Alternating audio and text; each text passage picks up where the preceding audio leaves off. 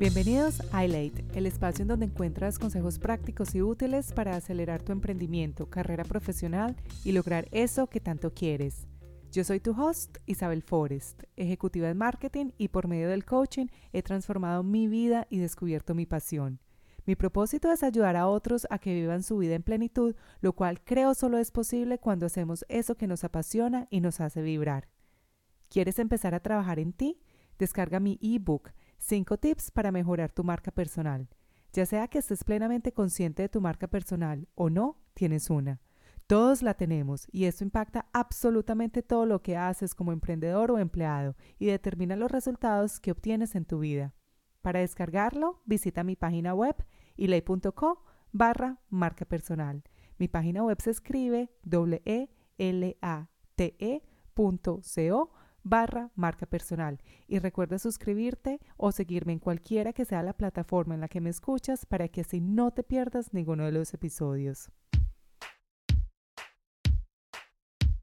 Hola Laura Polanía, ¿cómo estás? Estuve practicando cómo decir tu apellido, ¿cómo estás? Hola Isa, muy bien, ¿y tú? Todo aquí un mes lluvioso, pero bueno, bueno, aquí también está lloviendo en Brisbane, tenemos una diferencia horaria de 15 horas y como te decía antes, pues yo a ti no te conozco, te vi por redes sociales y me encantó tu energía, tu contenido, lo que comunicas, cómo te expresas y tienes también una historia muy linda, pero yo no la quiero contar porque pues no me la sé, quiero que me la cuentes tú. ¿Quién es Laura Polanía y cómo te describes ahora y cómo te describes antes? Y digo antes y después porque sé que renunciaste a tu trabajo y ahora te dedicas a algo que te apasiona completamente. Entonces, bueno, cuéntanos un poco de ti y con detalles, por favor.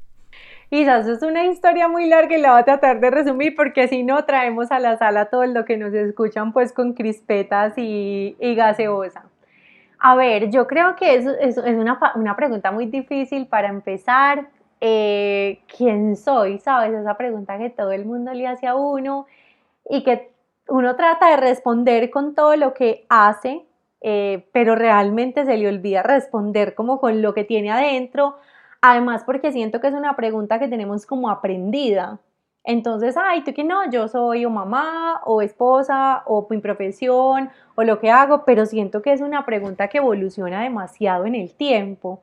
Entonces, si me hubieras preguntado eh, esto, pues hace dos años yo te hubiera dicho algo y hoy eh, te voy a decir algo y en dos años si nos volvemos a encontrar quizá te, te diré otra cosa porque siento que hay cosas que son profundas y permanecen, eh, pero hay otras que se van gestando a lo largo del tiempo porque pues uno como ser humano es una cebollita y uno se va como desprendiendo de pequeñas capas cada vez acercándose más si hace el trabajo eh, a lo que uno es. Entonces te diría que en este momento soy una mujer eh, que usa su creatividad para ayudar a otros a comunicarse. Y em, soy una mujer creativa, amorosa, divertida, espontánea. Y creo que esas son como características que, que, hoy hacen que varias cosas que pasan en mi vida pues finalmente tengan esa, esa esencia como impregnada. ¿Y quién era antes? Em, creo que antes era todo eso con más capas.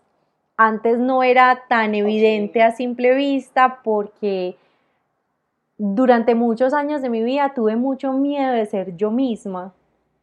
Yo pensé que ser yo era muy mal negocio, que ser yo misma era eh, apostar en el bando equivocado, porque quizá no iba a caber, quizá no iba a encontrar un lugar, quizá no me iban a aceptar, quizá no me iban a entender, pero afortunadamente con los años y un trabajo interior muy profundo, eh, me di cuenta que apostarle a lo que no era e intentar coger apartes de, de todo lo que yo veía que podía funcionar de otros y pegármelos como con pequeños retazos, eso era el bando equivocado.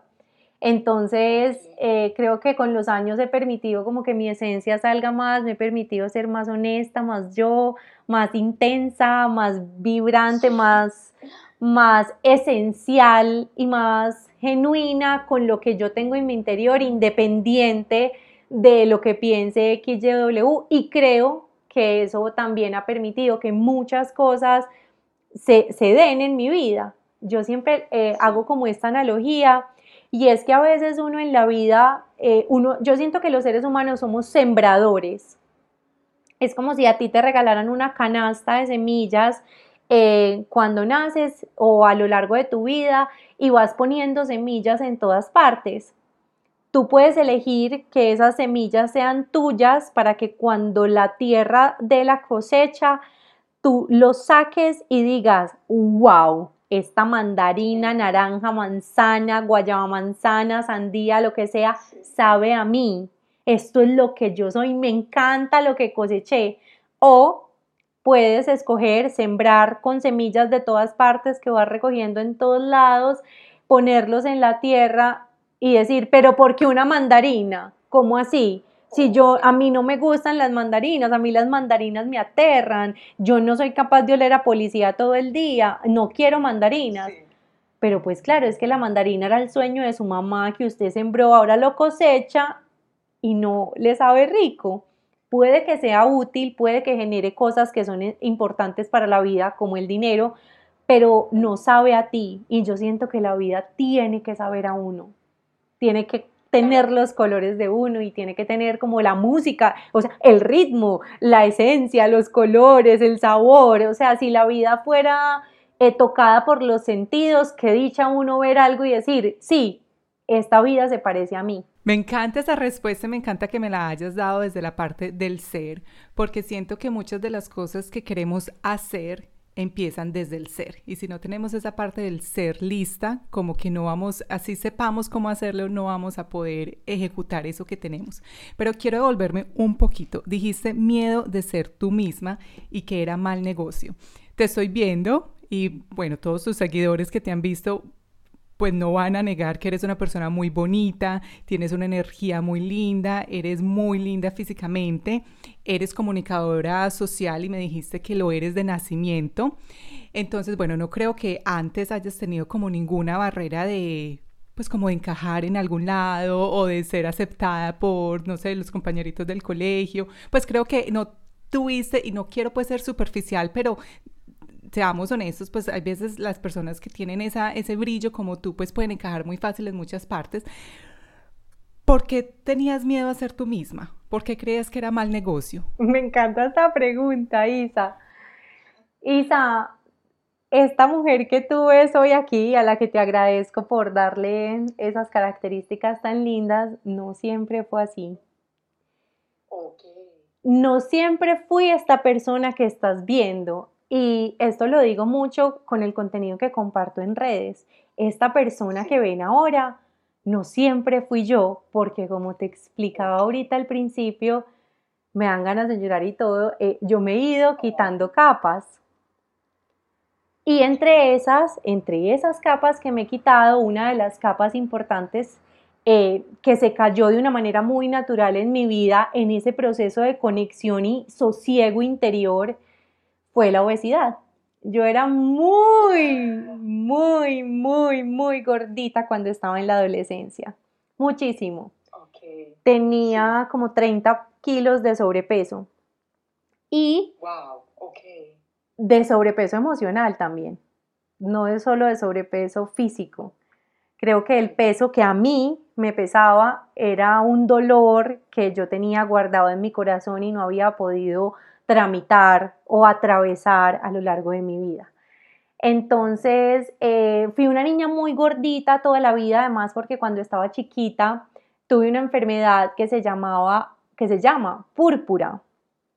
Oh, wow. Y la púrpura es una enfermedad autoinmune y es una analogía también particular porque eh, la púrpura, además entre todas las enfermedades, a mí que vibro con los colores me da una que se llama púrpura. O sea, a mí eso me parece una coincidencia preciosa. Eh, y la púrpura es una enfermedad autoinmune donde el cuerpo se ataca a sí mismo. Entonces el cuerpo todo el tiempo cree que estás enferma y le dice a todo tu cuerpo que tú estás enferma y entonces rechaza las células, las plaquetas, no sé qué, y te hace creer que viene un virus, que viene un virus, pero tú no estás enferma, simplemente es que la boquita de tu vaso no es la correcta y por eso él rechaza, eh, bueno, todas las células y todos los glóbulos blancos, rojos, todo lo que le llega para producir defensas. Que si lo miras es prácticamente igual a lo que me pasaba a mi chiquita, como un rechazo a mí misma, eh, creyendo que yo era la, la que estaba mal, pero resulta que simplemente había que cambiar una fichita para que todo funcionara perfecto.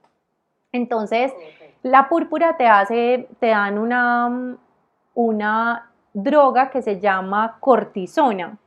Eh, y, los, y los corticoides engordan, entonces yo era, no engordan, hinchan, porque ni siquiera es gordura. Te hinchan. Era una cachetona, no mejor dicho, ahora te mando fotos por si queremos hablar de eso después. Era muy, muy cachetona, entonces eso hizo que yo fuera gordita desde muy chiquita. Luego pues bajé de peso porque me, me curé, me sacaron el vaso, me operaron. Eh, finalmente eh, pues digamos que superé la enfermedad, pero Luego en la adolescencia volví a ser gordita. Entonces, sí tuve todo el tiempo como el rollo frente a la gordura. ¿Por qué? Primero, la sociedad es súper cruel con la gordura, pues ahí la sociedad principalmente es gordofóbica, no sabe cómo aceptarlos, no, hay unos estándares de belleza que además son difíciles. Em, y segundo, pues la familia asocia mucho el tema de la salud con la gordura. Entonces es como, eh, no está saludable, algo está mal, eh, eh, Laura está muy gordita, la hija, las gordas no las quiere sino el papá, mucho cuidado, no sé qué. Y yo tenía una presión especial porque la familia por parte de mi mamá es preciosa, o sea, físicamente todos son muy, muy lindos y yo estaba muy gordita, entonces pues ellos asociaban que yo no era tan bonita. Mi mamá fue reina de belleza, quedó de primera princesa en el reinado de Cartagena, entonces todo el mundo era como, ay, la hija de María Elena, y yo sentía su mirada como de, pero no se parecía a la mamá. Entonces yo tenía también como un montón de estándares en mi cabeza de, cómo yo tenía que ser, yo tenía que ser igual de bonita a mi mamá, pero no lo era. Y bueno, entonces no siempre fue así. Ya un momento en el que me vine a vivir a Medellín, yo soy de Armenia, un departamento, pues Armenia queda en el Quindío, en la zona cafetera, y eh, ya me vine a vivir a Medellín a estudiar aquí en la universidad y en ese momento naturalmente empecé a bajar de peso sin hacer nada. Isa, nada. ¿Crees que sería la presión de no tener esa presión social? Porque en Medellín pues nadie te conocía. Creo que la presión, eh, la presión, la cercanía, la, el diálogo constante de tenés que adelgazar, venía de un nutricionista, vamos donde este dietista, vamos a hacer no sé qué. Yo creo que yo estaba hasta aquí y finalmente cuando pude sentir que ya fue como que mi cuerpo respondió a las respuestas que yo fui encontrando, claro, porque ya la dicha pues no me lava la comida ni nada, sino que pues me lava mi carrera, mi nueva vida, entonces creo que ese sosiego interior a mí me hizo como bajar de peso igual. Eh, a veces me cuesta porque me veo al espejo y hay algo en mí que todavía ve a esa Laurita muy, digamos, con sobrepeso. Entonces es una tarea constante, incluso pues para lo que vamos a hablar ahorita, eh, es una tarea constante verme al espejo y decirme, ya no eres talla XL, no te compres cosas talla XL, porque ya como que todo el tiempo estuviste tan acostumbrado a tapar y, no, y como te digo, no solo a tapar el cuerpo, porque lo que tapaba era más profundo a que no te vean, a disimular el gordito, a no sé qué, eh, que, que, pues cuando ya digamos que puedes usar una talla M es como, uy, no, muy estrecha, muy pegada, no lo puedo mostrar. Pero sí ha sido todo un proceso de evolución muy lindo y por eso empezamos contándote esto, por eso empecé contándote esto de, de las capas. Ha sido un proceso como de, de velarme, de, de, quitarme el velo, de descubrir, eh, desde des cubrir, si me entendés, como quitar eh, lo que no se veía y, verme. No digo que porque estuviera eh, gordita no se me viera, yo considero que mi peso era emocional, pero pues puede haber miles de versiones de por qué eh, uno, uno tiene sobrepeso. No, y no lo juzgo ni lo veo como malo. El mío particularmente era, era un peso emocional que se fue dejando caer con el tiempo. Me encanta esa respuesta, muchas gracias. Yo, yo sí tenía como la duda porque una niña tan hermosa, porque es que eres muy linda, de pronto sí ponía esos comentarios, pero entonces ya lo entiendo definitivamente detrás de, de palabras que pueden parecer superficiales hay mucho, mucho, mucho fondo. Así que muchísimas gracias por compartir eso tan íntimo de ti. Te lo agradezco de verdad y sé que eh, les va a ayudar a muchas personas. Isa, y sabes otra cosa importante frente a eso, es que claramente a medida que tú te vas conectando con ese centro que tenés como en el estómago, que es, yo digo que es la chispa divina con la que uno nace, o ese no, y no sé cómo explicarla, pero yo a veces me la veo en el centro del estómago y yo soy como, esta energía, esto se me, se me brota, pues, y yo a veces la manifiesto de esa manera.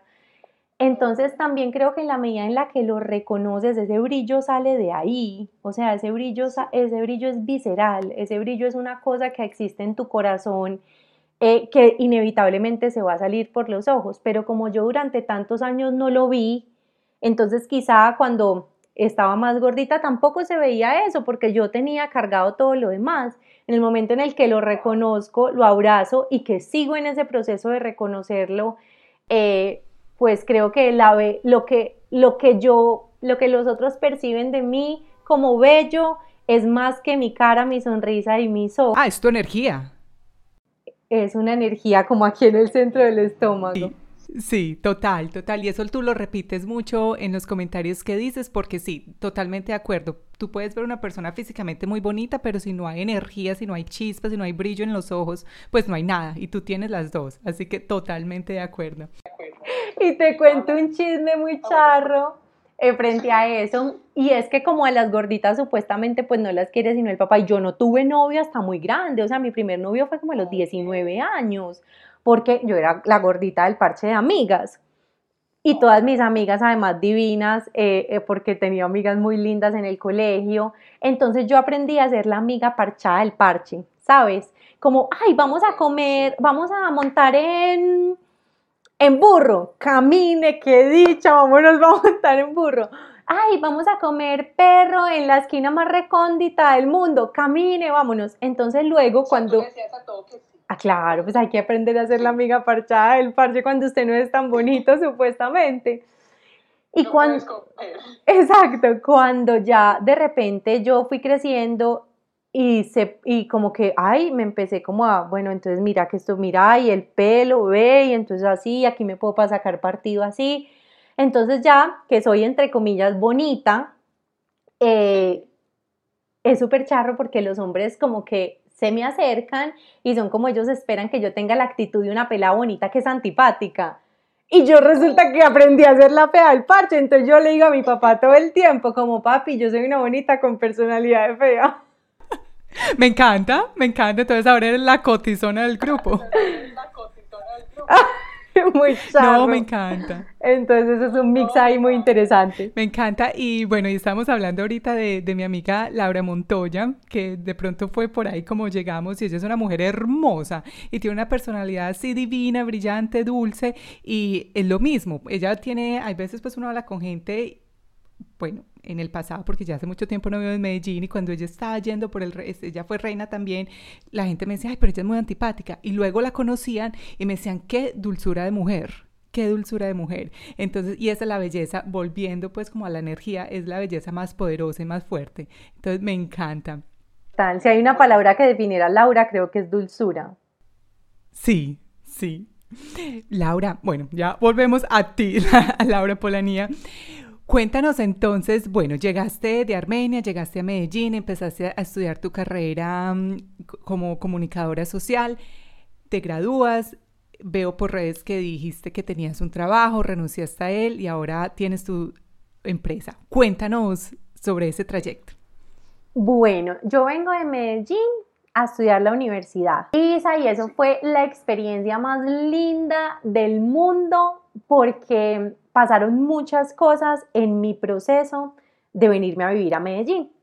Yo me vine y yo empecé a vivir con mi hermana, ¿cierto? Con mi hermana y el novio. Me iba a quedar un semestre con ellos mientras lograba como adaptarme. Resulta, Isa, que como en tercer semestre, mi papá me dice, hija, nos quebramos y te toca devolverte para Armenia. Y yo, ¿cómo? ¿Qué tú dices? ¿Qué tú dices, compañero? ¿Cómo? Y yo, papi, no, espérate, no puede ser. Y me dice, sí, la universidad es muy cara. Eh, además, hay que tener en cuenta, pues, el valor que tiene mantenerte en, otra ciudad. Y no podemos, no podemos. Entonces, no, pues, no me queda más opción que decirte que te devuelvas. Y yo, Cristo Jesús. Y yo, no, no, papá, espérate, espérate, no, espérate, barajámela más despacio. Y yo en ese momento tenía un novio, eh, se llama Juan Esteban. Y yo llorando a moco tendido y yo, Juan, me van a devolver para Armenia, yo ya estoy aquí, yo ya en tercer semestre y nuestro amor y entonces, ¿qué vamos a hacer? Y él, no te vas a devolver no te vas a devolver, vos no te vas a devolver, espérate y verás que algo nos inventamos. Pero, ¿qué? ¿Yo de dónde me voy a sacar toda esa plata? No, lo peor. Yo estudié en EAFIT y un semestre en EAFIT, pues yo no sé ahora, pero valía como, no sé, 5 millones 500 mil pesos. Entonces era un mundo de plata más la casa, la arriendo, los servicios, el mercado, bueno, todo. Entonces yo, bueno, fue más chica, ¿qué vamos a hacer? Y él me dijo, bueno, ¿y si vendemos dulces en la universidad? Y yo, pues sí, pero pues... Pero eso eran muchos dulces. Exacto, entonces yo le dije, pero muchos dulces. Y él estaba estudiando administración y él, algo hacemos, espérate y verás que vamos a ver. Y yo, listo, hágale pues. Entonces me regaló el plante 100 mil. Entonces Juanes y yo nos fuimos con 100 mil pesos a, a, una tiendita en Envigado que se llamaba Surti Todo, que fue mi mejor amiga toda la universidad. Y en Surti Todo compramos 100 mil. Y me fui yo para la universidad con mi cajita, mejor dicho, con el letrerito, todos los precios, súper linda, organizadita, divina. Y, y yo me fui el primer día y vendí un montón.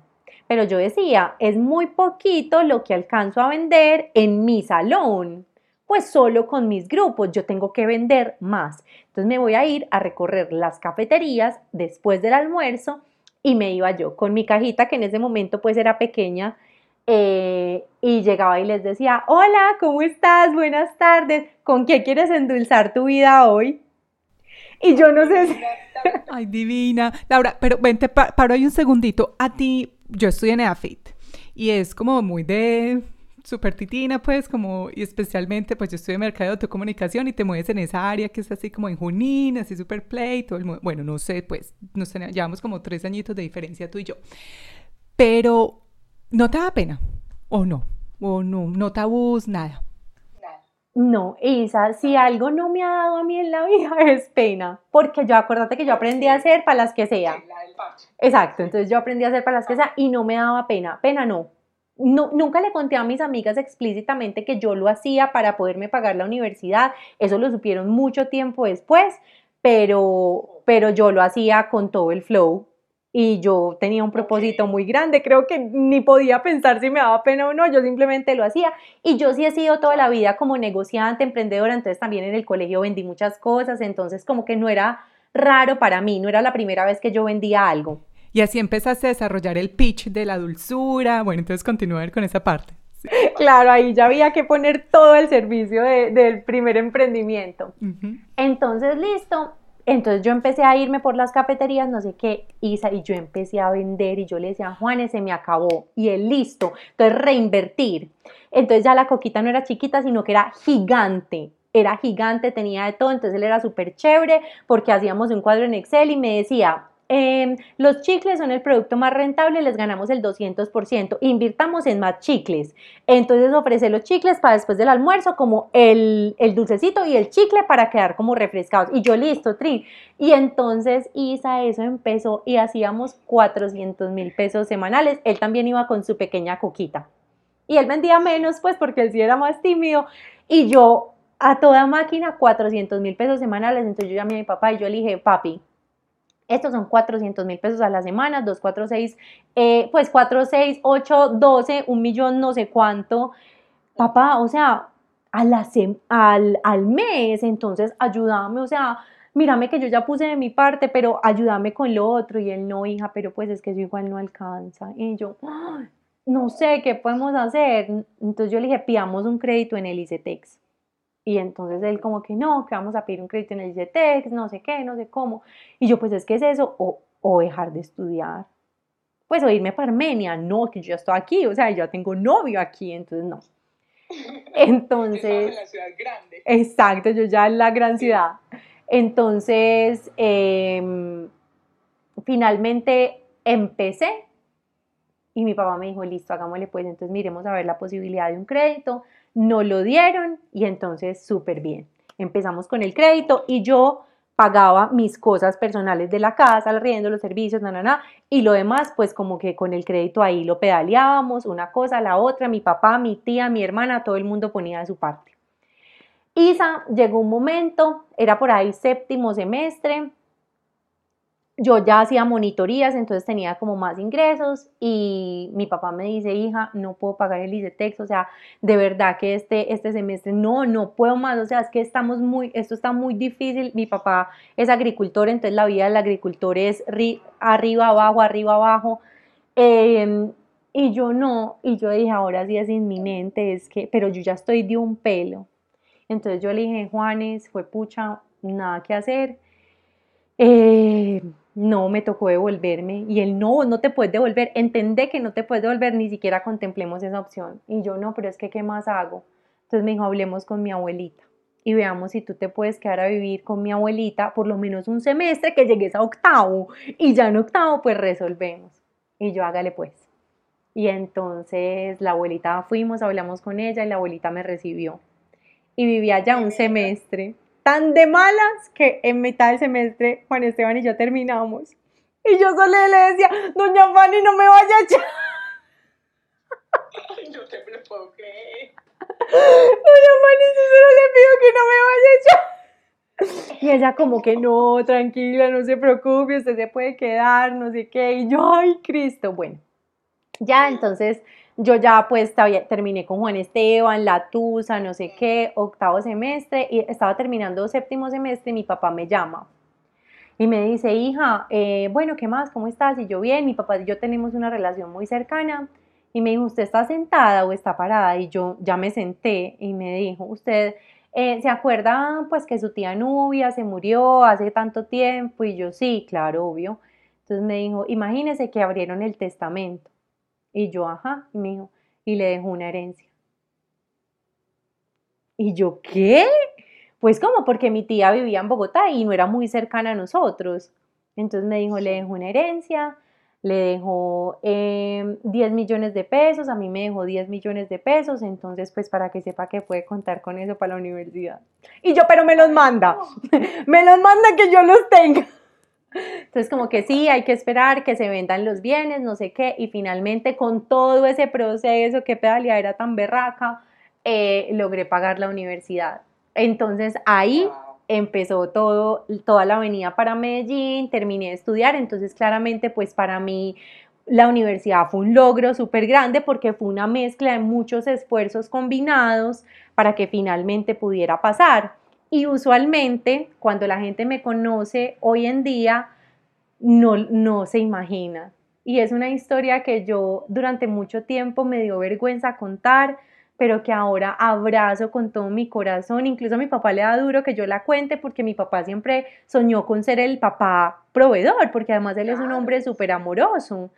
Entonces, como que, como yo, pero yo le digo, papá, el mejor aprendizaje que, me, que pude tener en la vida fue eso. Si no, yo no hubiera sido lo que soy. Entonces, esa es la historia de cómo, muy larga, con mucho detalle, pero, pero sí. No, no, me, yo estuve como en una montaña rosa, yo fue pucha.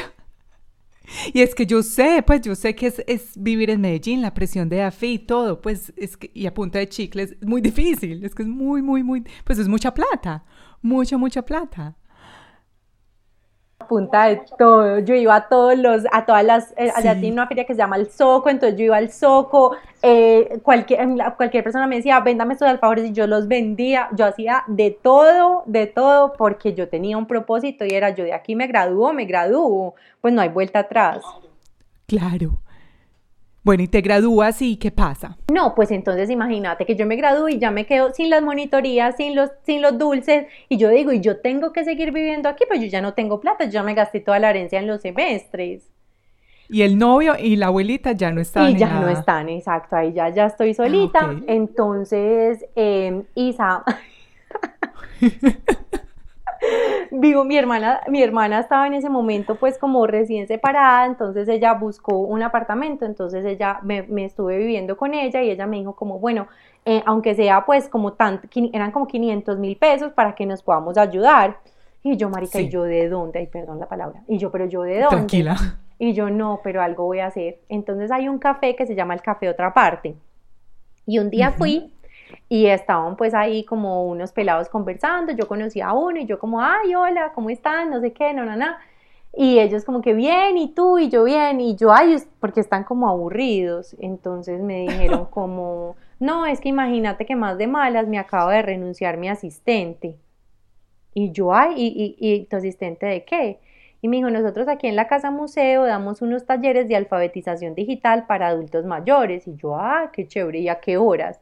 Y me dijo, no, como martes y jueves, em, desde las 6 de la mañana.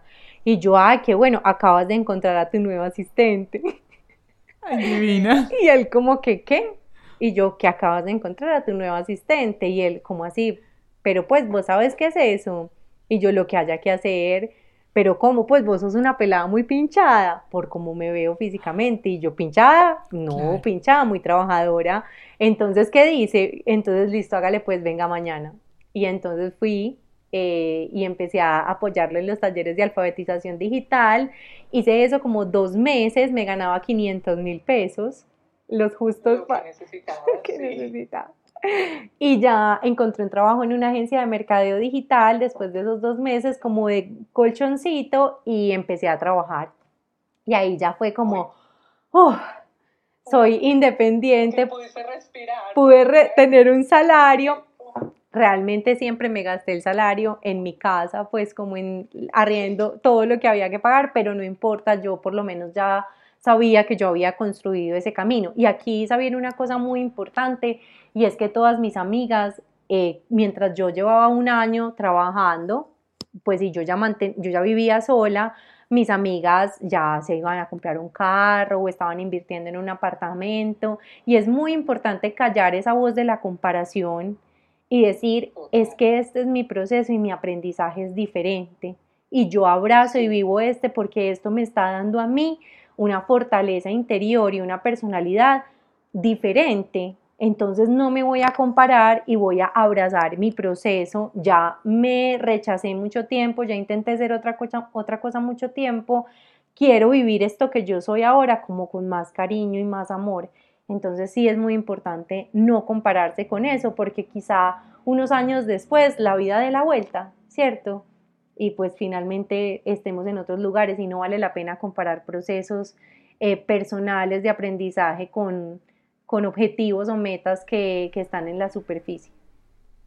Total, no, cuentas tu historia y es como, pues tienes una vida de inmigrante, como eso es algo, lo que tú cuentas es algo muy común que uno escucha cuando habla con latinos o inmigrantes pues de otros países en en Australia, en el país en donde vivo, de donde nos estamos comunicando. Entonces, esto que me dices es increíble. Yo no sabía, pues sí, yo tuve una vida muy afortunada en Medellín, pero esto que me cuentas es, o sea, te lo entiendo porque no lo viví en Colombia, pero sí lo viví cuando me fui por fuera del país y de verdad que te crea una como una base muy sólida en esa fundación que luego te crea como, pues, hace que seas el ser humano que eres y puedes con todo, puedes con todo. Y, y, lo que le decías a tu papá demasiado bonito, porque estoy de acuerdo, o sea, esa persona, sin decir pues que es, es el proceso de ellos, pero esa persona a la que se le dio todo, la universidad, el carro, todo, no va a tener esa misma fortaleza como, bueno,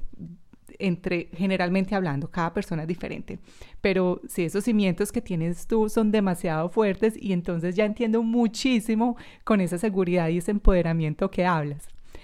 Yo creo que finalmente esa fue una inversión que yo hice en mí, pues no es una inversión literal, pero era una inversión y, y creo que esos aprendizajes son mi recurso más importante, porque yo tengo 31 años y eh, haber pasado por todo esto, pues me dio como una madurez para enfrentarme a ciertas cosas. Obviamente, a medida que uno crece y también eh, pues empieza su conocimiento interior, también me di cuenta que en ese afán de hacer todo esto, no tuve tiempo para sentir muchas cosas. Y ahora que puedo hacerlo es como ven, volvamos un poquito y qué pasaba y cómo te sentías, porque de alguna manera hay ciertas cosas que cuando estás como en esa búsqueda tenés que anestesiar, no puedes pensarle demasiado.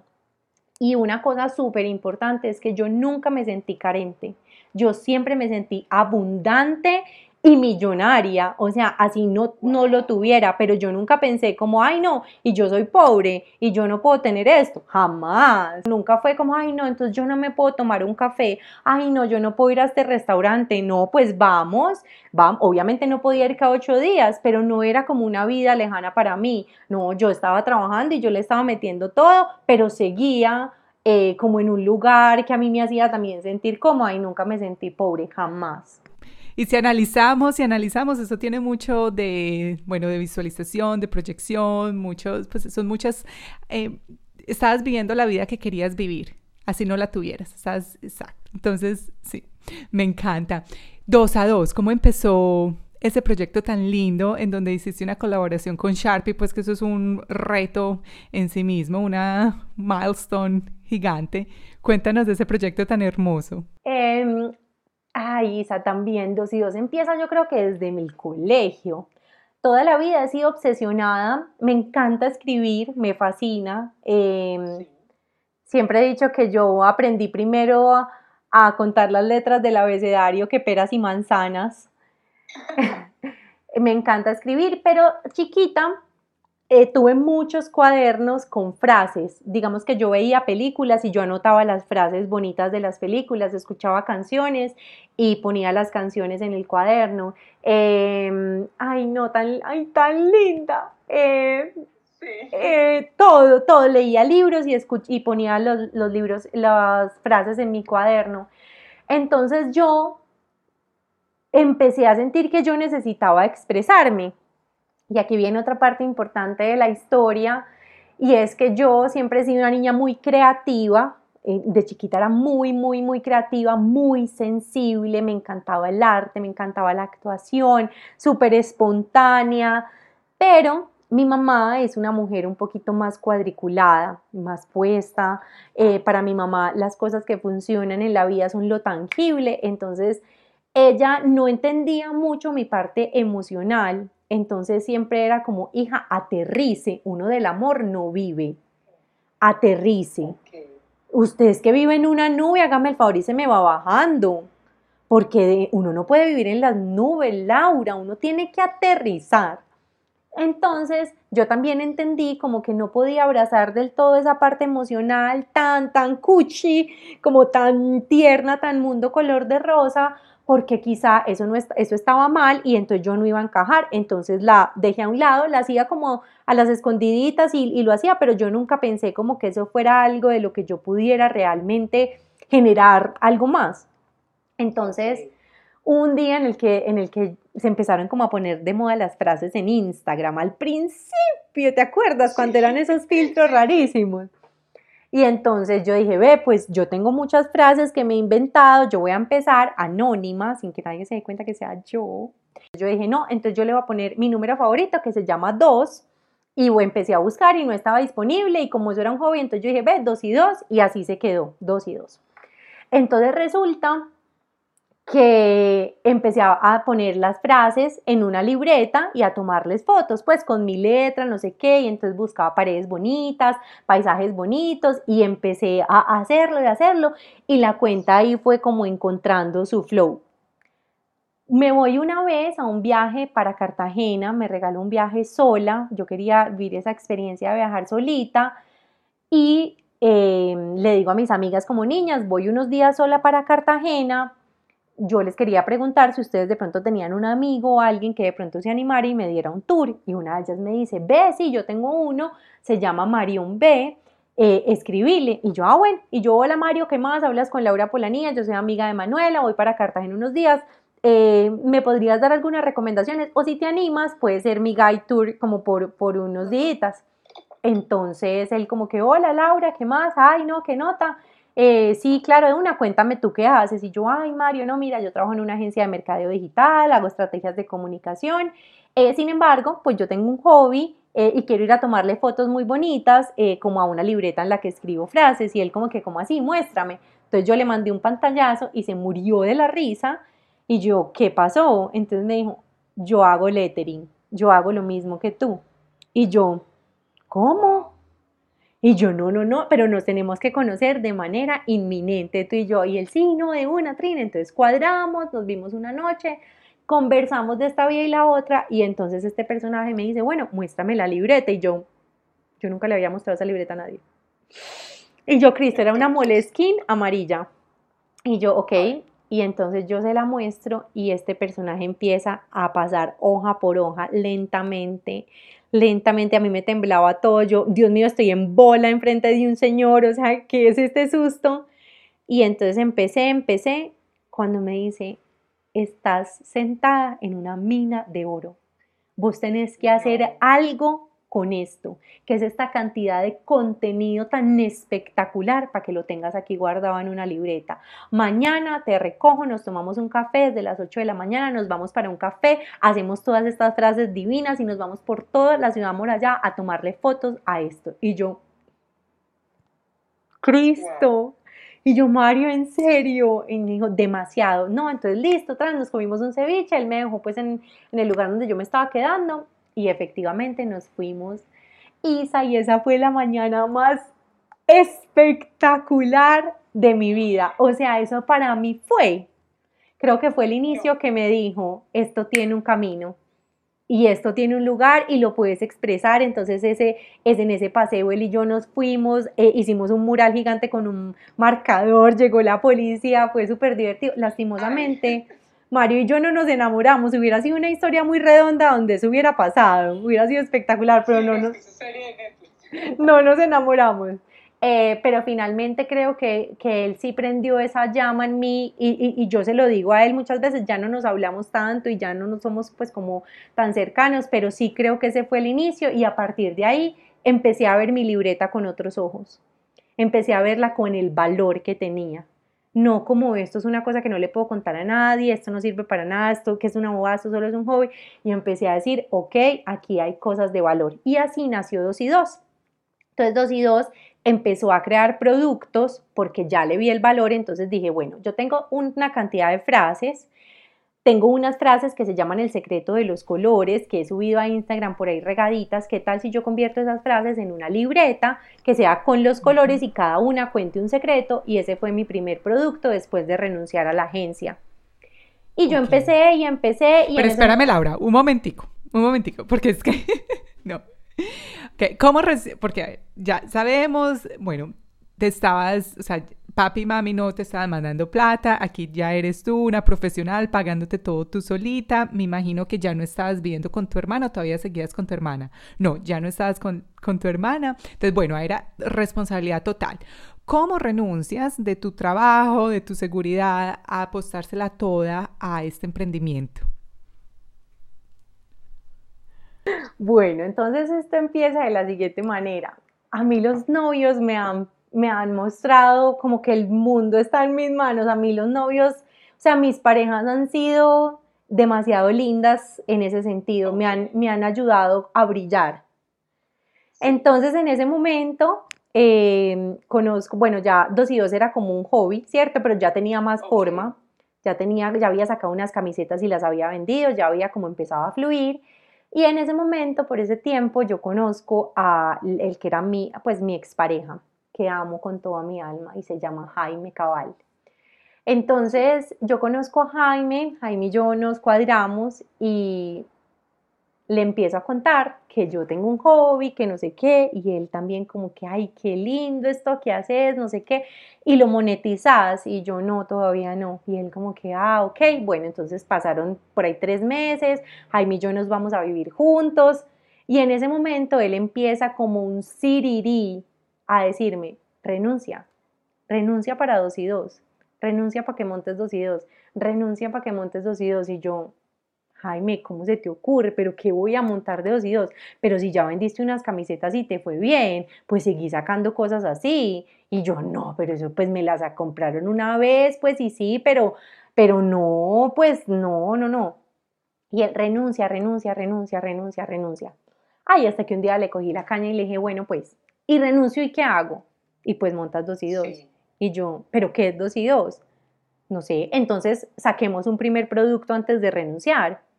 Y yo, listo, ¿cuál? Y él no, no sé. Y yo, bueno, yo tengo esta idea del secreto de los colores, que es una libreta de colores, pero ah, yo no sé. Y él, listo, hágale pues, saquemos esa. Y yo, pero ¿cómo? Pero yo nunca he cotizado con un proveedor, es que yo nunca he hecho esto. Y él, yo le pido la cita, nosotros hemos hecho cuadernos en la oficina, él es un arquitecto muy talentoso y muy reconocido. Entonces, entonces yo le dije como, bueno, entonces pídame pues la cita y yo voy. Y él, listo, hágale. Y me pidió la cita al berriondito este. Yo llegué a esa cita sudando, volada del trabajo. Y yo sé, ay, yo hola, no sé qué, entonces mira, esto es lo que yo quiero, chin, chan, chun. Y ella como que, bueno, no, sí, esto lo podemos hacer así, lo podemos hacer así. Entonces yo le empecé a ver posible. Entonces yo le dije, como listo, Jaime, voy a agendar las otras citas. Ya me montaste en este tren, yo ya hago lo demás. Y entonces empecé a tener reuniones con proveedores y ahí me encuentro con el que es mi proveedor actual, que se llama Artes y Letras. Y eh, conocí a Santiago. Entonces, cuando conozco a Santiago, yo le cuento a Santiago mi historia, le, pues le muestro como lo que yo quiero hacer y Santiago me dice como, me encanta esa idea, ¿sabes? Me parece una idea muy linda. Si te hace ilusión, yo me meto con el 50% de esa inversión y tenemos el producto en conjunto. Y yo, Cristo Jesús. Y yo, en serio, pero pues me acabas de conocer. Sí, pero yo siento la energía de la gente y yo sé que va a funcionar. ¿Te interesa? Y yo, pero pues por supuesto, hágale de una. Y entonces empezamos a desarrollar el producto y entonces yo le dije a Jaime, claro, ya cuando esta idea se me metió en la mente, yo ya no, ya no me gustaba ir a trabajar. Yo ya quería todo el tiempo sentarme a lo otro. Y entonces yo, ay, no, Jaime, vos me dañaste la cabeza, ahora tengo pereza de ir a trabajar, a mí esto nunca me había pasado, eh, a mí no, horrible. Y él como que, espérate, ya estás en la etapa final y si ya te quedaste, espera que te entreguen el primer producto porque si no, te vas a gastar esos tres meses de salario. Entonces, trabajalos, bájale un poquito la intensidad, que tú eres muy intensa en la agencia y empieza a dedicarle más tiempo a dos y dos y yo como que bueno hágale pues me entregaron ese primer esa primera libreta el machote y yo al otro día estaba en la puerta pues de, de, mi jefe que además había sido mi jefe por seis años seguidos. Él ha sido mi único jefe en la vida. Entonces yo sentía es que llevas mucho tiempo en la agencia. Sí él, eh, hemos tuvimos dos temporadas eh, trabajamos en una agencia y él luego se fue a montar la de él y me llevó con él. Entonces eh, tuvimos dos temporadas. Pero yo tuve mucho susto de decirle que yo quería renunciar porque él era como mi papá laboral. O sea, una gratitud y todo lo que yo he aprendido y muchas cosas de las que sé y él vio mi talento y formó mi personalidad. Entonces era como, como que yo me sentía defraudándolo. Y finalmente yo entré a la oficina y le dije, tenemos que hablar y me miró y me dijo, no me diga. Y yo le dije, sí. Y él, no, no me diga, no hay nada que yo pueda hacer. Y yo, no.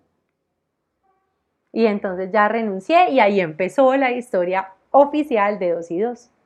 Bueno, me cuentas que tu pareja en ese momento te ayudó a potencializar esa idea, de cierta forma te la guió porque te hacía preguntas que te cuestionaban, o sea, digámoslo, fue tu coach, porque hizo que si te provocara esas ideas y esos pensamientos y, cuestionarte. ¿Hubo algo esencial durante este camino que te permitió tener esa claridad o simplemente seguiste tu instinto y esos deseos de, llegar a ese centro de la cebollita usando la analogía em, anterior que siempre estuvo en ti pero estaba cubierta con muchas capas? Eh, Isa, hubo dos, dos cosas. Digamos que yo aquí ya empecé a resonar mucho más con lo que yo era y empecé a sentir cómo cambiaba mi energía a medida que yo hacía algo que me salía de adentro. Entonces empecé a ver como que yo sí estaba más, más brillante, más suelta, más alegre, más como dedicada de, una manera distinta al trabajo o al hacer, porque era la expresión de mi ser, lo que hablábamos ahorita. Entonces no era como trabajar, sino como una creatividad a toda máquina funcionando y no me paraba la cabeza. Delicioso, pero sí hubo dos cosas o dos señales que para mí fueron muy importantes. La primera fue cuando llegó Sharpie. Eh, yo había renunciado hace un mes, además había caído la pandemia y yo sentí que yo había tomado una decisión equivocada, pero llega Sharpie porque siempre he dicho que la vida del emprendedor y la de todos finalmente está compuesta de relaciones y de vínculos y que por eso uno tiene que ser un sembrador profesional en cada cosa que hace porque nunca sabes cuándo se va a articular A con la Z que no tenías idea de dónde estaba. Entonces siempre hay que como sembrar unas semillas buenas para que eso pueda generar una cosecha linda.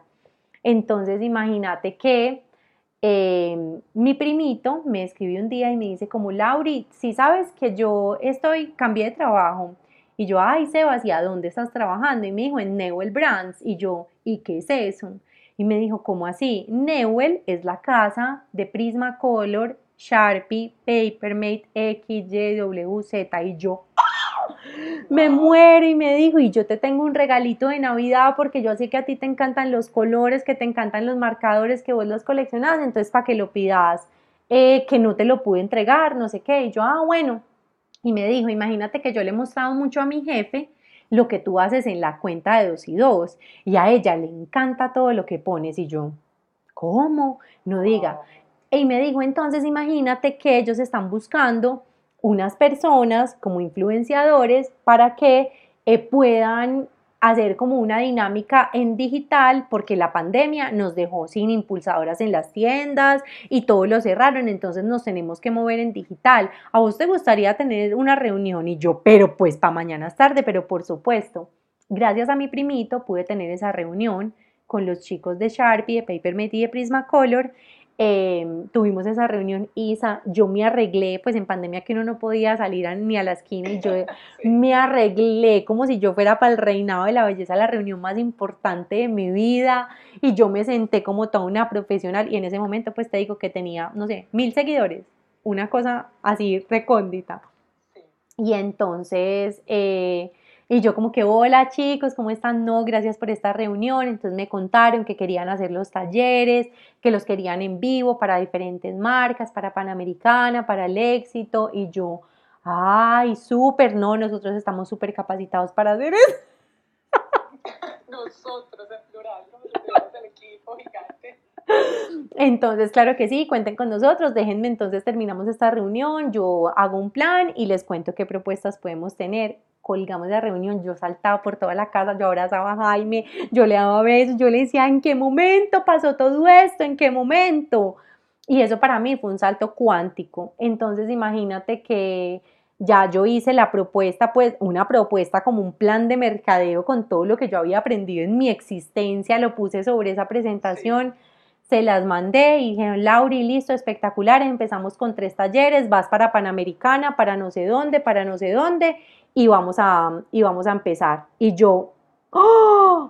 Dios mío santo, se me apareció la Virgen. Y entonces, en efecto, empezamos a hacer esos talleres, Isa y yo, no la más feliz del planeta Tierra. O sea, eso fue impresionante. Entonces, para mí esa fue una gran señal de que era el camino correcto. Y luego llegó una iniciativa que tiene Teindú que se llama Hindú Emprendedor. Okay.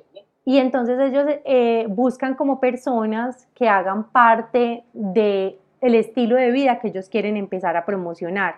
Entonces ellos se dieron cuenta que los test estaban exclusivamente siendo para personas eh, viejitas, pues como para la tía cuando te duele el estómago. Entonces dijeron hay que dinamizar esa estrategia y crearon cuatro perfiles. Hindú emprendedor, hindú viajero, hindú fit, hindú foodie. Y hacen una y hacen una, ¿cómo se dice? Una convocatoria nacional para que puedas participar y si quedas, pues tienes durante seis meses em, el acceso total a la cuenta de Instagram, que eso va teniendo como nuevos seguidores por cada persona que pasa y te pagan dos millones de pesos por crear contenido.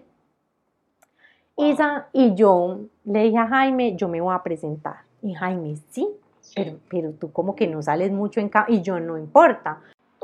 Entonces yo listo, Jaime, yo voy a participar, no sé qué, y él como que listo, y yo me ayudas a hacer el video, entonces en pandemia no se puede ir a ninguna parte, lo hicimos en la casa con el celular, yo lo edité, nunca en mi vida había editado un video, me puse la 10, ese video quedó regio, y pues sí, señoras y señores, que quedé como hindú emprendedora. Wow. Wow, y eso ya fue junio, entonces yo ya llevaba muy poquito, pero yo ya estaba viendo que era mi lugar. Entonces creo que esas dos ni siquiera pistas. Eso fue una respuesta contundente y sin duda del universo de este es tu camino y aquí vamos con toda. Entonces Total. yo al principio dudosa, muy tímida, fui viviendo un proceso de evolución hasta que ya no me quedó duda, es que ya era muy conchuda si iba a dudar con todo lo que me estaba pasando. Es como una frase que decimos mucho en Medellín, que los envidiosos creerían que eso fue como un golpe de suerte, pero en realidad dicen por ahí que la suerte es la oportunidad y la preparación, pues cuando se juntan, me imagino que hay una definición más elaborada, pero es como eso, o sea, no fue suerte. O sea, obviamente si todos los, como que los, los punticos se unieron, pero tú ya tenías una preparación muy linda y ya habías tomado el primer paso que era dedicarte dos a dos y dejar tu trabajo en la agencia. Entonces, sí, eso no fue suerte, esa fue una suerte que te creaste tú, me atrevo a decir. Exacto, es, yo siempre he dicho que es como, es un, es un mix, o sea, porque a veces también soy como, yo he sido demasiado de buenas. ¿Cómo es que mi primo trabaja en Sharpie, de Sharpie me llaman, hago los talleres, luego por cosas de la vida yo les hago una propuesta y les digo que hagamos un sorteo y ellos me dicen, no, no, no, saquemos una línea especial para ti y yo soy como, ¿en qué momento? Y es la mezcla como entre hacer la propuesta, tener la energía, ponerle el amor, pero pues también eh, está bien eh, tener un contacto porque yo al principio me Claro. culpaba y yo decía, entonces yo- a mí me tocó más fácil porque yo, pues porque, pues porque mi primito estaba ahí. Así, pero si tú no hubieras tenido la cuenta, si tú no hubieras empezado a postear años atrás, si tú no tuvieras nada que mostrar, sería otra historia. Entonces también como que aprendí a abrazar las oportunidades eh, así. Total, total, no, no, no. Y eso es, sí, porque mucha gente, y bueno, repito, mucha gente como que se queda paralizada o paralizado y no hacen nada porque dicen, no, es que aquella persona tiene la conexión, no, es que los papás montaron la empresa, no, es que esto, y al contrario, esa, de eso se trata como también ser ingeniosos, es de saber qué tienes, para qué lo tienes y cómo lo puedes usar. Entonces, no, me parece súper chévere que ese pensamiento ya lo hayas dejado atrás. También porque hay una cosa importante y es que nos enseñaron que la vida todo tiene que ser muy difícil para que sea, para que te sientas orgulloso de eso. Y realmente yo pienso que cuando estás en el camino correcto, en el lugar adecuado, con las personas correctas, la vida se siente fácil. La vida no es difícil, pero nos metieron que hay que trabajar y trabajar y trabajar y sufrir. Y entonces entre el sufrimiento, entonces mejor. No. O sea, si entonces como que los caminos no se dan y le seguimos y le seguimos, pero, pero ¿por qué? A veces se dan naturalmente y se te van abriendo en la medida que vos te conectas con vos, expandís tus alas, entonces es como que si es fácil, es por ahí. Total. Y sabes que eso que dices es muy lindo y yo lo veo pues ahora como de como desde arriba, porque en Medellín y en Colombia nos enseñan a que hay que trabajar, todo lo que tú acabas de decir, hay que con berraquera y muy juiciosos, disciplinados, mientras que aquí el, el australiano no. Y yo creo que tiene que ver mucho con la forma en cómo crecen ellos acá. Ellos viven en un país de abundancia, donde no hay pobreza, donde todo, pues, si, si no tienen trabajo, el, el- gobierno les paga. Como que no hay esas limitaciones y no crecen con unos papás diciéndoles, tienes que ir a la universidad, tienes que hacer tanto. Entonces el australiano es muy empoderado y ellos como que si no les gusta algo, se van para otra parte. Y no son como con esa carga emocional que somos de colombianos de primer mundo, no las tenemos que sufrir. Pues entonces eso que dices me encanta porque es como operar volviendo a lo como tú pensabas antes y ahora pues todavía desde la abundancia, desde saber que todo se puede y que todo es posible. Con ese pens Que tú misma eres un recurso. correcto. Bueno, ahora sé que eres, porque te sigo en redes y me encanta tu contenido, la imagen de una marca de ropa. Cuéntanos, y ya ahora entiendo por qué dices, porque tuviste, pusiste algo muy lindo en redes, que, y abro comillas, tuviste que trabajar en el sentimiento de no ser lo suficiente bonita para hoy poder brillar. Ya creo que sé por qué, por lo que nos contaste cómo eras antes, entonces, bueno, cuéntanos esa historia, cómo te escogen para hacer la imagen de una marca de ropa con tanta trayectoria en Colombia. Isa, esa historia también es súper linda y yo siempre intento comunicar en redes el proceso, ¿sabes? Porque usualmente las redes sociales están llenas de resultados. Sí de esta persona logró esto, este fue para este viaje, montó esta empresa, se ganó este premio, se casó con tal. Son una cantidad de resultados, pero a la, a la gente y a todos se nos olvida que hay un proceso en la vida detrás, independiente de cuál sea. Entonces yo siempre les cuento esas historias como con todo el detalle porque me parece valioso que si tú quieres ser emprendedor, pues veas que esto es una trayectoria que hoy recoges la cosecha, pero que la sembraste hace 200 años. Resulta que eh, esto también fue un, la, la, historia de una semilla sembrada en un corazón que después germinó. Ok. Yo trabajaba en la agencia, ay Dios mío, Creo que te, alguien le... tranquilo. Alguien le... Tranquilo. Esto va a quedar en la cosa. No, importa. porque lo podemos editar. pero esa, te iba a decir esa frase que dijiste, la semilla que sembraste en un corazón. Bueno, esa que acabas de decir, Dios mío, escríbela. Divina.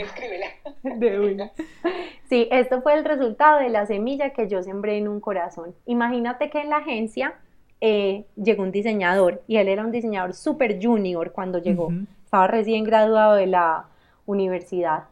Entonces, él se llama Juan Camilo y empezamos a trabajar juntos y entonces fue súper compinche y aprendimos mucho juntos y nos las llevábamos juntos y los dos hacíamos todas las campañas y todo súper intenso juntos, incluso él me ayudó a crear cosas de dos y dos eh, mientras yo estaba en ese proceso de explorar, entonces me ayudó, y nos hicimos muy amigos. Finalmente yo salgo, me voy de Mundo Lógico, él también se va eh, de Mundo Lógico. Entonces, bueno, nuestros caminos se fueron separando. Cuando un día me lo encontré en un coworking al que voy a trabajar y me dice, eh, Oli, ¿cómo estás? No sé qué. Y yo, Juanca, qué alegría verte, ¿cómo va tu vida? ¿Qué has hecho? ¿En dónde estás? Y me dijo, estoy trabajando en este lugar y soy el director de diseño. Y yo no te creo, ¿qué, qué nota? Además, a él le encanta la moda, le encantan todos los looks, entonces era un lugar perfecto para él. Y entonces yo llego y le digo, no, espectacular. Y él como que sí. Y tú, bueno, entonces yo le conté, no, baby, con dos y dos, haciendo eso, me han pasado cosas muy lindas. Ahora también creé Laura Polanía como marca profesional, entonces estoy dando asesorías de comunicación para emprendedores, eh, hago parte pues como de varios proyectos, presentando varias cosas, muy contenta, no sé qué. Y entonces como que, ay, bueno, baby, no, me encanta verte. Y yo le dije, baby, a propósito, yo he visto que ustedes están montando como unas cosas de influenciadoras, entonces hay unos detallitos que he visto que me parece que la comunicación es como fría para que lo tengas en cuenta. Y él como que, ay, no, súper bacano ese dato, ve, lo voy a revisar, ti. Listo. Cuando a los días me llama y me dice, baby, hola, ¿te acuerdas de lo que hablamos ese día que nos encontramos? Y yo, que de todo. Entonces me dijo, no, que me hiciste la comentario, que de pronto la comunicación estaba como fría, no sé qué, no, no, no. Y yo sí. Entonces me dijo, ay, imagínate que yo les mostré aquí a todos tu perfil y pues quién más cálido que tú. Entonces, ¿a ti te gustaría ser parte de la campaña de diciembre? Y yo, wow. ¿Qué? ¿De qué hablas? Y yo, baby, ¿qué? Sí, pues de una, hágale entonces me dijo, bueno, entonces te voy a agendar la reunión con mis jefes para que te reúnas con ella y, pues los vean. Y yo listo, y yo no lo podía creer. No, es que no, no, increíble, porque es que Medellín está lleno de modelos. Y bueno, repito, repito, eres hermosa, pero es que volvemos al punto, es la energía. Exacto, y yo, Dios mío, pero, pero yo, además, yo Concepción, Laura de 15 años, 85 yo, o sea, una marca de ropa, no, eso no hace match. y me agarra el autosaboteadoriza a toda máquina. Pero. ¿por qué a las gordas no las llaman? Como tú, como una persona como tú en una marca de ropa, vas a ir a medirte a, a talla, nada te va a servir, eh, vos no vas a, va- no vas a caer- caber en esos pantalones, mejor dicho, y todas las barbaridades que ustedes se puedan imaginar. Yo tenía mucha alegría y pánico en mi interior porque volví a ver mi herida. Y yo. Cristo, Sí. Entonces yo tengo una psicoanalista que me ayuda en todo el proceso, la terapia va en la nómina, o sea, nada que hacer, la terapia Sí. es fundamental para mí, la empecé a- en marzo del año pasado y creo que me ha ayudado a manifestar todas estas cosas de una manera muy bonita. Y entonces yo le dije, ella se llama Marisabel y yo, María, tengo el autosaboteadora toda, que no, que yo no voy a hacer, literalmente ni siquiera sé si voy a poder aceptar. Y ella como que es el, es el renacer de esta Laura, porque esa otra Laura fue a los 15 años, Laura, han pasado 16 años de que, desde, que, desde que eso pasó. Y esta Laura ha construido otros recursos. Y esta Laura es distinto. Y estos son los resultados de esta Laura. ¿Por qué se los vas a negar? ¿Cómo no los vas a recoger? Y yo. Entonces, hiperventilaba por dentro y yo listo de una. Entonces acepté y ese día lo cargué con toda la intención. Y ese día dije, voy a ser yo, como me siento ahora, como soy ahora, con el cuerpo que tengo ahora, con la mente que tengo ahora, con el corazón que tengo ahora y la seguridad que tengo ahora. Y me lo voy a sollar de pe a pa. Sí. O sea, no voy a permitir que ninguno de estos pensamientos se me atraviese por la cabeza y me diga, es que estás gorda, es que estás fea, Isa, y yo me paré frente a esa cámara y pues, o sea, Nicole Kidman. Divina. Por- y pusiste referente australiano y todo. Total, o sea, ella pues hubiera dicho que quién sabe yo tanta experiencia frente a la cámara. Sí. Pero finalmente eh, ese día para mí fue muy lindo porque estar así de segura frente a una cámara con una herida que tienes con tu aspecto físico requiere mucha valentía. Total. Entonces para mí fue como la graduación. Sí. Y así fue que pasó esa historia. La campaña sale ahorita en diciembre, así que espero que la vean y que pues también gocen con ese resultado que para mí es mucho más profundo que haber sido parte de una campaña, sino que para mí es recibir a esa Laura que va a salir ahí. Sí, es esa bienvenida a, esta nueva Laura, me encanta. Y qué rico que compartes estos detalles porque, de nuevo, la gente te puede ver por redes, pero no saben realmente lo que hay adentro y lo que está pasando. Así que, de nuevo, muchas gracias por compartir esta información. Psicoanalista, eh, te ha ayudado al proceso por el que estás pasando y como estás ahora y a brillar, encontrar tu propia luz. Aparte de eso, tienes algo más que te ayuda a mantener ese foco, a mantener la energía canali- canalizada para hacer lo que estás haciendo. Hay personas que me dicen, no, yo no necesito meditar, yo hago y ya, pero tú de pronto tienes otra estrategia. Creo que la psicoanalista es una muy importante, pero además eh, tengo como, como mis recursos creativos. No es ni siquiera una cosa que haga de manera consciente o como voy a hacerlo, no, pero creo que sí, cuando necesito elevar mi energía o darme como el lugar correcto, ponerme en el, el valor en la proporción correcta eh, de lo que hago, escribo, como te dije ahorita, me encanta escribir, entonces escribo. Eh, también me gusta mucho como pintar, dibujar, entonces eh, creo, y la herramienta más importante que siento que he construido en mi vida son mis amigos. Mis amigos son el recurso más invaluable e importante que tengo y sus ojos y su percepción de la vida me ayudan a verme de nuevo cuando estoy perdida. Entonces creo que, que esas, como esas tres cosas en, en conjunto lo logran. Y pues sí, a- no soy la más disciplinada para meditar ni para hacer ejercicio, pero sí lo hago cuando, cuando lo necesito y trato como de mantenerme eh, conectada con mi interior, pero creo que la creatividad y el acercamiento artístico son mi primer recurso y mis amigos que son una cosa invaluable. Me encanta. Laura, bueno, yo creo que aquí nos podemos quedar toda la tarde para ti, toda la mañana para mí, pero quiero terminar esta conversación con dos preguntas. ¿Cuál ha sido el peor consejo que te han dado y cuál ha sido el mejor? El peor consejo que me han dado. Aterrice. Sí, creo que eh, esos mm, consejos que, que, me daba mi mamá como desde su, desde su también lo mejor que podía en ese momento, em, me hicieron creer que la vida no era como yo quería que fuera, sino como que la vida ya era una caja y yo tenía que meterme a toda costa en esa caja. Y creo que la vida es justamente lo contrario, salirse de esa caja y ser la forma que tú quieras ser, como quieras ser, eh, obviamente conservando el límite, el respeto, el amor, pero sí creo que lo más, lo más teso fue que a una persona tan emocional como yo y tan creativa como que aterrice y sea racional o que eso fue lo que yo entendí, eh, pues finalmente me, me alejó un poco como de ese centro. Y el mejor consejo que me han dado, ay, uy, qué teso, es que tengo un montón como de, ideas en la mente, de consejos que se me vienen a la cabeza.